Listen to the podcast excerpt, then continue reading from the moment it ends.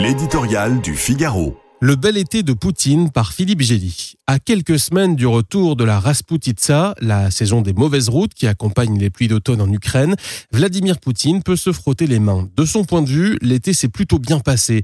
Les défenses érigées par son armée en Ukraine ont tenu, limitant la contre-offensive de Kiev à des gains encore insignifiants, moins de 300 km sur 100 000 km de territoires occupés. La population russe, exposée aux frappes de plus en plus fréquentes de drones ukrainiens, réagit dans l'ensemble avec fatalisme. La société se militarise sans vraiment regimber à travers un arsenal législatif de mobilisation élargi. Les milliardaires de l'oligarchie poutinienne n'ont pas mordu la main qui les nourrit et contribuent au financement de la guerre. Bref, on est loin de la déroute militaire et de l'effondrement économique que d'aucuns n'imaginaient au temps des premiers revers et de l'instauration des sanctions. À l'évidence, l'opération militaire spéciale n'est pas le triomphe espéré. La mésaventure coûte cher, grévant les dépenses de l'État alors que les revenus des hydrocarbures rétrécissent.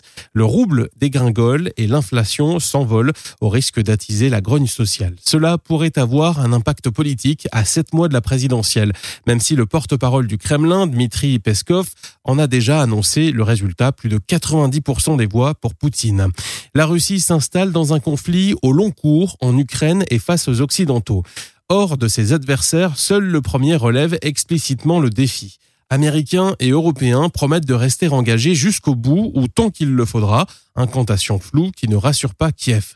Pour Vladimir Poutine, qui a tôt fait de recycler son échec de court terme en stratégie de long terme, nous sommes au point exact où il comptait se trouver, une armée ukrainienne qui semble atteindre la limite de ses capacités face aux mastodontes russes retranchés et des Occidentaux dont il attend l'expression des doutes et de la lassitude pour pousser les Ukrainiens à des compromis.